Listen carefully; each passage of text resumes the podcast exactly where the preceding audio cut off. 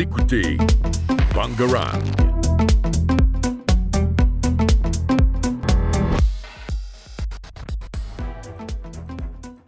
Citoyennes, citoyens, amis des sciences, bonjour et bienvenue dans ce nouvel épisode de Pierre Carré. Aujourd'hui, nous ferons un voyage vers la canopée des forêts vierges avec notre sujet sur les arbres. Ensuite, comme d'habitude, la partie actuelle avec Nathan qui nous en dira un peu plus sur les enzymes qui digèrent le plastique. Puis Mathis nous parlera de l'impact du réchauffement climatique sur les insectes et enfin Axel conclura avec un sujet sur l'énergie nucléaire. Croyez-le ou non, il existe encore sur notre planète des endroits dans les terres émergées où l'homme n'a jamais posé le pied. Mis à part les déserts froids comme chauds, comme l'Antarctique ou le Sahara, ces lieux que l'influence de l'homme n'a pas atteint ni modifié au fil des années, et on l'espère le resteront, ont quasiment tous les mêmes points communs. Ces lieux se nomment Amazonie, forêt du bassin du Congo ou encore Bialouweza, et sont des forêts primaires. Ces arbres de paix, loin des hommes et refuges de la biodiversité, sont d'une importance cruciale pour le bon fonctionnement de l'écosystème mondial. Elles accueillent 50 à 90% de la faune et la flore et sont donc les réservoirs de la biodiversité de la planète capturent une grande partie du dioxyde de carbone et le transforment en oxygène, conservent les sols et les eaux. Ces forêts vierges, jamais transformées ou exploitées, sont des écosystèmes autonomes qui se régulent naturellement. Les scientifiques estiment qu'il faut environ 1000 ans pour obtenir une forêt primaire. Pour autant, celles-ci sont détruites, ravagées. Chaque année, ce sont 15 millions d'hectares qui sont déboisés. Les géants miniers ou pétroliers à la recherche de minerais ou du fameux or noir tant convoité n'en ont que faire et préfèrent le profit à court terme que la survie de la planète. Par exemple, en Amazonie, ce sont plus de 1600 sites miniers qui ont été répertoriés entre 2001 et 2013 et ont conduit à la destruction de 1680 km de forêts vierges, selon Nora Alvarez Berrios et Mitchell Head de l'Université de Porto Rico. C'est donc environ deux fois la superficie de la ville de New York qui ont été déboisées pour exploiter le sol riche en or des terres, des terres locales. Ce sont aussi 6000 km de forêts qui sont détruites pour l'exploitation agricole, comme l'huile de palme par exemple. Tout ceci nuit bien évidemment à la biodiversité, mais aussi aux populations autochtones qui vivent sur ces terres depuis bien longtemps, en respect de l'environnement. La tribu des Muras au Brésil est menacée par la déforestation, selon France Info. Celle-ci vit en symbiose avec la forêt, qui se voit détruite par les exploitants. Elle est brûlée. La forêt est un ensemble, mais elle, est constituée d'une multitude d'individus, environ 3000 milliards sur Terre en tout, et voici Louison pour nous en parler. Oui, alors euh, pour euh, revenir un peu sur euh, les arbres, je vais vous parler dans ce malheur de quelque chose de beaucoup plus joyeux qui est une capacité incroyable qu'ont développé les arbres, qui est la communication. Alors les arbres, on pourrait penser que ce sont des êtres peu développés, qui, bon, qui sont vivants, mais qui n'arrivent pas vraiment à, à, communiquer. Et en fait, c'est complètement le contraire. Donc on remarque cette communication notamment euh, dans le sol des forêts. Donc quand on remue un peu la terre dans les forêts, on peut trouver sous la terre des petits filaments blancs qui sont fixés sur les feuilles aux sortes, etc. Dessous, bien à l'abri, en fait, ces filaments blancs, on les nomme des ifs et en fait, ce sont des champignons qu'on appelle des mycéliums. Et ces champignons, ils sont présents partout dans la forêt c'est quelque part l'équivalent de l'Internet de la forêt en quelque sorte, puisque ça permet l'échange d'informations et, ça montre que les arbres sont en quelque sorte vraiment très intelligents. Donc si on prend un exemple, par exemple, euh, imaginons qu'on a une antilope qui est en train de manger euh, des feuilles d'acacia. Euh, l'arbre va instantanément envoyer une information une impulsion électrique qui se diffuse à 1 cm par minute dans, dans ses racines. Et ensuite, cette impulsion électrique va se diffuser parmi euh, les champignons et va ensuite atteindre d'autres arbres qui va à son tour le diffuser, à son tour le diffuser. Et ça va atteindre une grande partie d'arbres.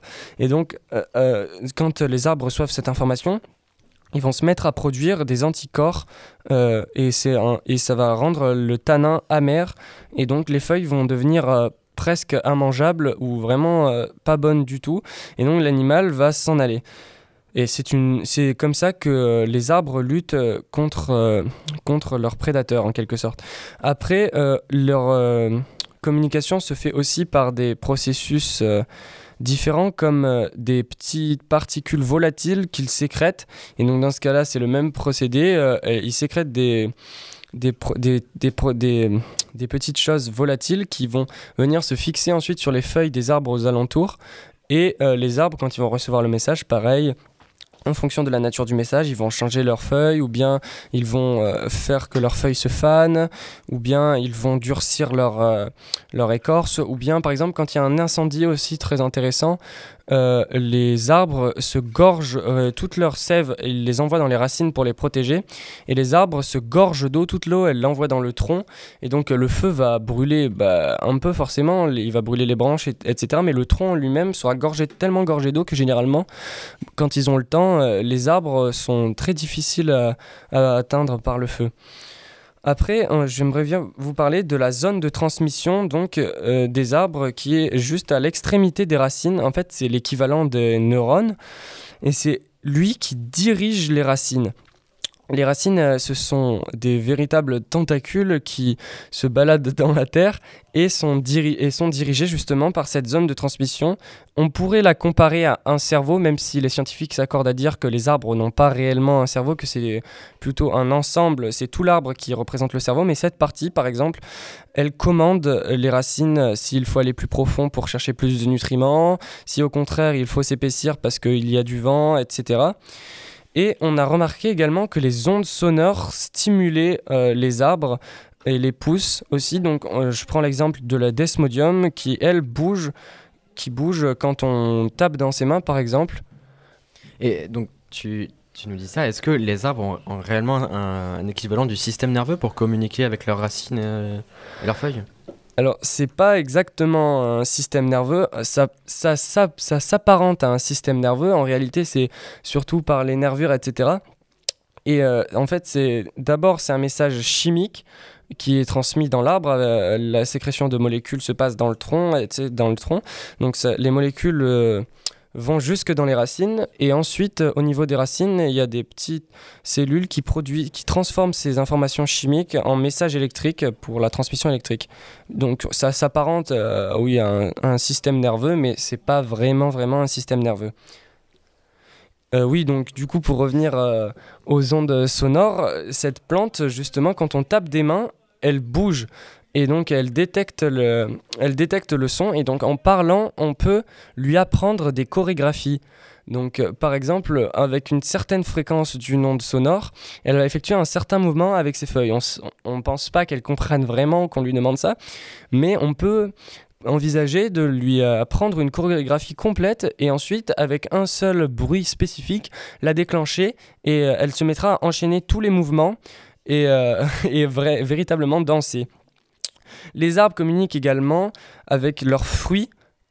Lorsqu'ils tombent au sol, les fruits, on pourrait croire que c'est euh, que c'est plutôt euh, un peu hasardeux, leur dimension, etc., leur forme, mais ils ont tous une même caractéristique, c'est que quand ils tombent, ils émettent un son qui, qui leur est spécifique.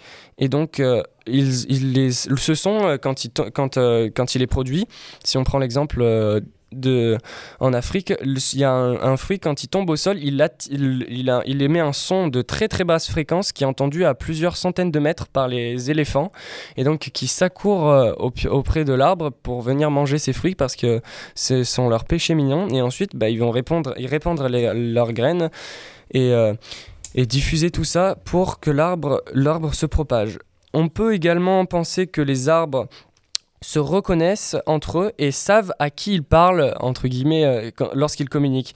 Donc euh, en fait, euh, la sève, ce serait quelque part l'équivalent du sang euh, chez l'être humain, euh, chez les autres euh, animaux, et ce serait héréditaire, et donc un vieux arbre pourrait reconnaître ses descendances. Par exemple, dans une grosse forêt, dans, la forêt dans une forêt primaire par exemple, les pionniers qui sont les premiers arbres, eh ben, ils ont quasiment engendré toute la forêt, et ils reconnaissent leur leur, descendance.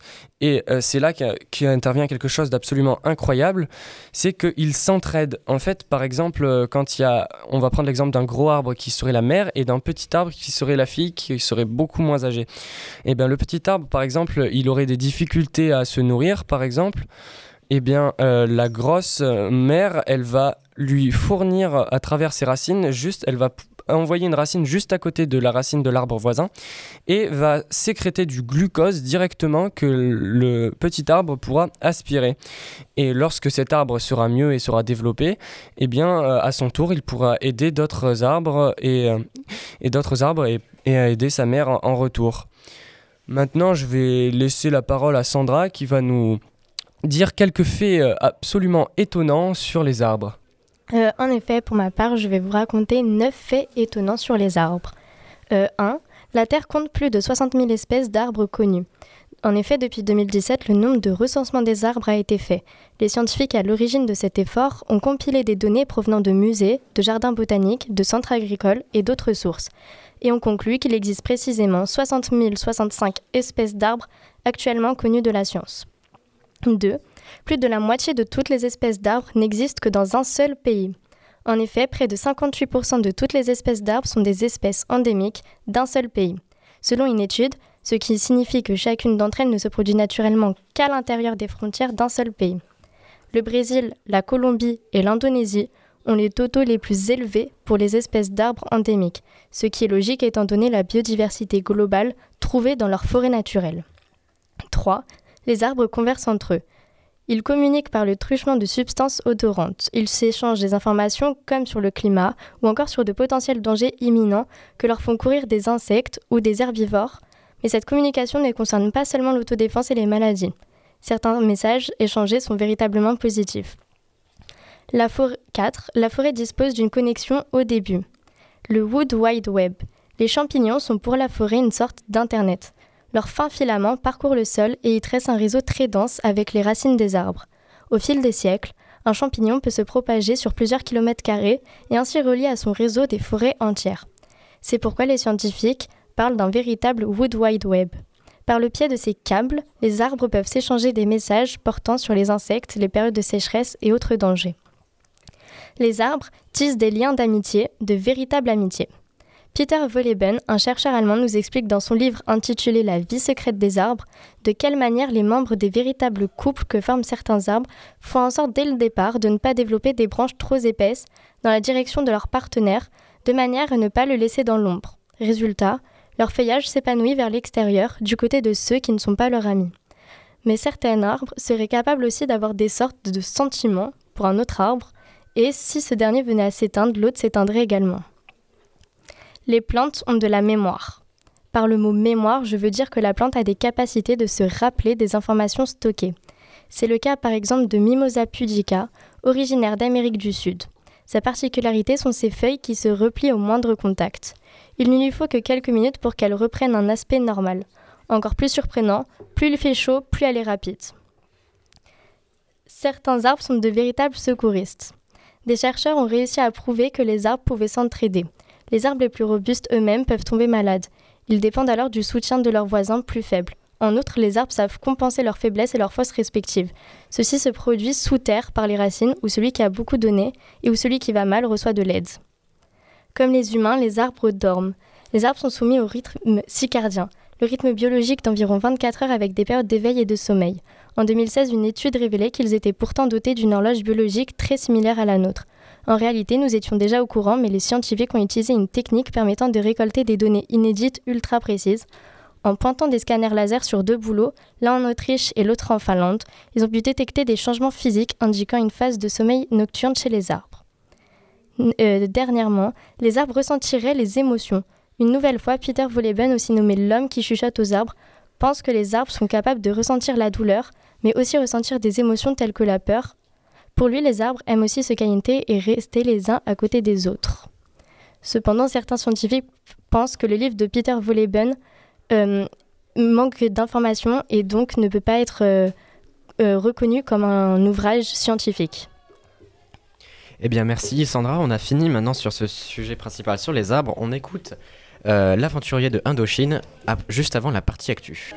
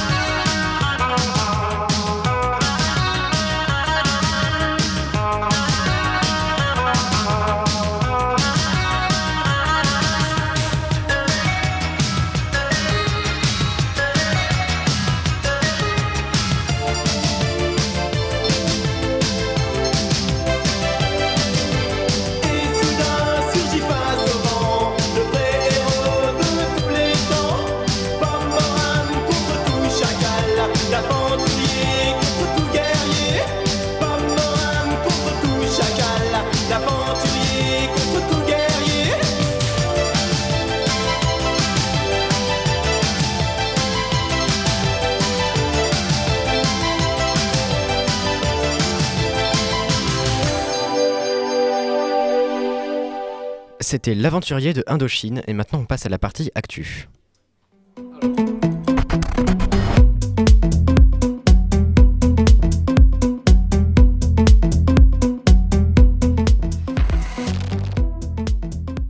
Nous commençons cette partie actu avec Nathan qui va nous dire un peu plus sur les enzymes qui digèrent le plastique. Alors effectivement, en ce qui me concerne, en fait, je vais vous parler d'un article que j'ai lu hier et qui m'intrigue au plus haut point. Alors concrètement, il explique la découverte d'enzymes qui sont présents dans la salive de larves et qui pourraient dégrader rapidement l'une des matières plastiques les plus utilisées au monde, ouvrant donc une piste de lutte contre euh, cette forme de pollution qui euh, est l'un des plus importantes euh, de nos jours.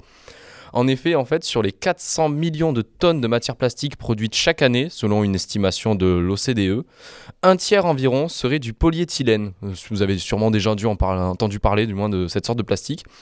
C'est en fait issu de la pétrochimie et euh, si on le produit autant, c'est parce que c'est euh, très simple et peu cher à fabriquer. Ils sont notamment très utilisés pour les emballages. Et selon les travaux d'une équipe de chercheurs espagnols, des enzymes présentes dans la salive des larves du papillon de nuit, qu'on appelle aussi des fausses teignes de la cire. Alors ça, je ne savais pas si vous le saviez, mais moi, je l'ai découvert en tout cas. Et en fait, ils attaqueraient le polyéthylène en quelques heures seulement à température ambiante. Alors, pour raconter un peu l'histoire, hein, ça a été découvert par hasard. Je vous explique. Frederica Bertocchini, qui est euh, au centre d'études biologiques Margarita Salas de Madrid, qui est donc l'auteur principal de cette étude et une apicultrice amateur, a expliqué avoir eu l'idée de cette recherche en nettoyant des ruches stockées pour l'hiver et dont le rayon de cire en fait avait complètement été colonisé par ces larves. Et donc, euh, ayant nettoyé ces ruches, elle a mis les larves dans un sac en plastique et a constaté peu après que celui-ci était plein de trous. Elle a donc voulu vérifier en laboratoire si les larves avaient mangé le sac ou s'il avait eu une réaction chimique ou quelque chose qui aurait été à l'origine de ces trous. Elle a en fait découvert que le plastique avait été oxydé par euh, des enzymes qui sont présentes dans la bouche de ces larves. Donc bien sûr, hein, euh, il faudra d'autres analyses complémentaires, des expériences qui devront être effectuées pour trouver comment utiliser ce processus euh, pour lutter contre la pollution plastique dans la vie courante. Mais on peut déjà imaginer quelques idées, comme par exemple euh, les intégrer dans des solutions liquides qui seraient versées sur le plastique dans les déchetteries, ce qui serait un, gain, euh, on va dire, économique, un gain de temps et au niveau naturel bah, énorme ou par exemple être utilisé dans des lieux isolés où la collecte, le recyclage sont relativement difficiles, et à terme, pourquoi pas même dans les foyers individuels pour pouvoir dégrader leur- leurs propres déchets. Oui, Axel, je t'écoute. Je veux savoir, en fait, ces, ces larves, elles mangent le plastique, mais ça sert à nourrir les larves ou après on peut recycler le plastique pour refaire euh, un emballage? Alors, comme je l'ai dit, en fait, c'est une réaction chimique qui est faite par les enzymes, c'est-à-dire que c'est pas la larve qui les mange réellement. Donc en fait, c'est juste les larves qui bavent sur le plastique, en fait. Exactement. Ok, du coup, on peut recycler le plastique. Bah, étant donné qu'il est oxydé, je doute qu'il puisse être recyclé. Oui, mais après, on peut très bien, par exemple, le, le transformer, ce- cette matière euh, recyclée. C'est à voir, c'est peut-être possible en soi. Je pense pas parce qu'à mon avis, il a dû être dissous peut-être par la bave, ce qui le rend difficile à, le transformer, je pense. Je pense, puisque justement, euh, cette euh, femme, Frédérica, a vu son sac de plastique plein de trous, en fait. C'est-à-dire que le plastique n'avait pas fondu, mais une partie avait clairement disparu. C'est comme les Donc, mythes dans les placards. C'est un peu ça. C'est un peu le même système que les mythes, et du coup, ce serait compliqué de pouvoir recycler une matière qui a disparu. Voilà, et bien en parlant d'insectes, euh, est-ce que Mathis, tu peux me parler de l'impact du réchauffement climatique sur eux? Oui, parce que c'est un sujet un peu moins positif que celui de Nathan. Euh, un groupement d'entreprises internationales de plus de 70 scientifiques a publié un article qui alerte sur les menaces que font peser le réchauffement climatique euh, sur les insectes, qui sont en fait le pilier euh, du bon fonctionnement des écosystèmes. Dans, euh, dans leur petite taille et leur euh, de par pardon de par leur petite taille et leur incapacité à réguler leur température corporelle, les insectes s'avèrent particulièrement sensibles aux changements environnementaux comme la température et l'humidité. Le réchauffement dépasse déjà le seuil de tolérance de nombreuses plantes et animaux, entraînant la mort massive d'individus et la disparition de populations, voire même d'espèces. Euh, Dans, cet article euh, de synthèse, les chercheurs expliquent de, façon la façon dont le dérèglement climatique module la physiologie et le comportement des insectes afin de le, euh, des insectes avec des effets euh, marqués sur les cycles de vie, la reproduction et la persistance de la population. En particulier, certaines espèces deviennent actives à des endroits ou à des moments où elles ne l'étaient pas avant. D'autres insectes, au contraire, s'éteignent localement. Euh, cela conduit à des changements importants dans la structure et le fonctionnement des interactions euh, entre espèces avec des euh, répercussions potentielles graves sur la stabilité et le fonctionnement des écosystèmes et par la suite sur la fourniture de services écosystémiques comme la pollinisation ou le contrôle des maladies. L'article se parle également de, l'impact majeur des événements climatiques extrêmes sur les insectes. Euh, comme par exemple euh, les, euh, grandes tempêtes, des inondations ou toutes sortes de choses qui viennent s'ajouter aux conséquences du réchauffement climatique global et qui ont des répercussions en cascade de plus en plus difficiles à gérer.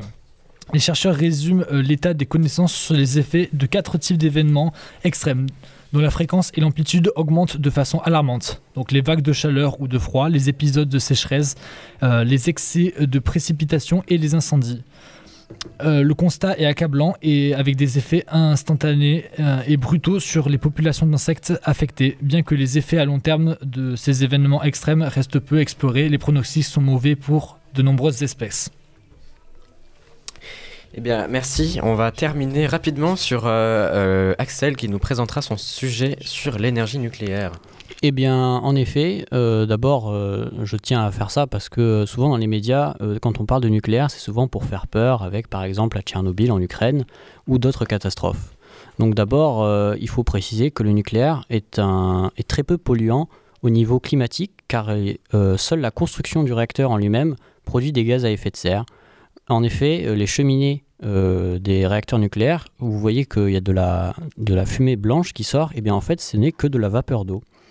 Donc euh, le, réacteur nucléaire a un coût de, de construction immense, mais il est beaucoup plus rentable que d'autres centrales à charbon ou au gaz. Mais pour donner un ordre d'idée, c'est environ 2 milliards d'euros pour un seul réacteur nucléaire. Ouais, mais du coup, est-ce que euh, la pollution qu'engendre la construction de ces réacteurs ne serait pas aussi importante que d'autres systèmes de production d'énergie? Eh bien non, parce que euh, du coup, les, seul le matériau le plus polluant euh, dans le réacteur, c'est le béton, qui sert à faire les grandes cheminées que tu vois. Et pour comparaison, si je me souviens bien des chiffres, c'est environ euh, 9 kg de CO2 par kilowattheure pour un réacteur nucléaire, alors que par exemple pour une centrale à charbon, c'est environ 20 fois plus polluant par rapport à l'unité d'électricité produite. Et euh, du coup, euh, si les réacteurs sont mal entretenus, ça peut causer des mises à l'arrêt qui sont extrêmement longues. On peut le voir souvent aux médias en France, euh, certains médias qui alertent sur par exemple des réacteurs nucléaires qui ont, quasiment fonctionné deux heures par exemple, alors que pourtant il y a beaucoup d'investissements qui ont été mis. Et encore, si l'État est très négligent avec ses réacteurs nucléaires, il peut se produire des catastrophes qu'on a vu par exemple à Fukushima ou à Tchernobyl. Le problème par contre, c'est que ces réacteurs, malgré qu'ils soient chers et peu polluants, ils sont quand même, euh, ils fournissent d'énormes quantités de déchets nucléaires qui euh, qu'on n'est pas capable de recycler pour le moment. Et la seule solution qu'on a, c'est soit les enfouir, euh, par exemple sous terre, ou on essaye de les recycler, mais malheureusement, on peut pas tout recycler dans les déchets nucléaires. Et Et c'est quand même beaucoup mieux que, que juste d'une centrale à charbon qui va brûler, euh, je sais pas moi, euh, 400 kg de CO2 pour euh, faire euh, le même kilo- la même production d'énergie. Bah, en fait, c'est un peu différent parce que du coup, on a beaucoup moins de déchets, mais ils sont extrêmement dangereux et ça peut, par exemple, s'il y a des fuites de, s'il y a des fuites des contenants, ça pourrait polluer, par exemple, les rivières ou les, les, les champs. Et une question. euh, est-ce que, parce que j'avais vu passer ça, je crois, euh, peut-être une idée, ou si ça a déjà été fait, on pourrait pas envoyer ça dans l'espace Peut-être euh, une fois tous les ans, je sais pas moi, balancer des tonnes de, euh, déchets Eh ben, alors, si tu veux en savoir plus, si tu veux, sur YouTube, il y a une vidéo de Kurzgesagt. Bon, c'est en anglais du coup. Et ça s'interroge justement sur, sur cette question d'envoyer les déchets dans l'espace. Et c'est vraiment, plus on s'y penche dessus, plus c'est une mauvaise idée. Parce que déjà, il y a vraiment une immense quantité de déchets à envoyer. Donc il faudrait par exemple dédier toute la production de fusées, il faudrait la multiplier par 3 pour pouvoir espérer l'envoyer en orbite basse. Ça coûterait extrêmement cher. Et s'il y a des risques, par exemple, de catastrophe lors du lancement, ça pourrait disperser d'immenses quantités de déchets radioactifs dans l'atmosphère. Donc c'est vraiment pas une bonne idée. Mais par contre, il y a une alternative à ces réacteurs qui ne fonctionne pas à l'uranium, mais cette fois-ci au thorium. C'est pas encore euh, utilisé dans l'industrie civile, mais euh, ça a bientôt commencé parce que par exemple en Chine, il y a un projet qui a commencé qui euh, fonctionne avec des réacteurs au thorium. Donc les avantages du thorium, c'est que euh, c'est 4 fois plus présent que sur la surface terrestre. C'est 4 fois moins producteur de déchets, mais ça permet aussi de ne pas produire de bombes atomiques, parce que les déchets nucléaires permettent de produire des bombes atomiques. Eh bien, merci beaucoup, Axel. C'est la fin de cette émission. Euh, J'espère qu'elle vous a plu. Je remercie Mathis, Nathan, Axel, Sandra et Louison d'avoir participé. Je remercie aussi Ben et Julien la technique. C'était Mathieu pour Pierre Carré. À la semaine prochaine. En attendant, restez curieux.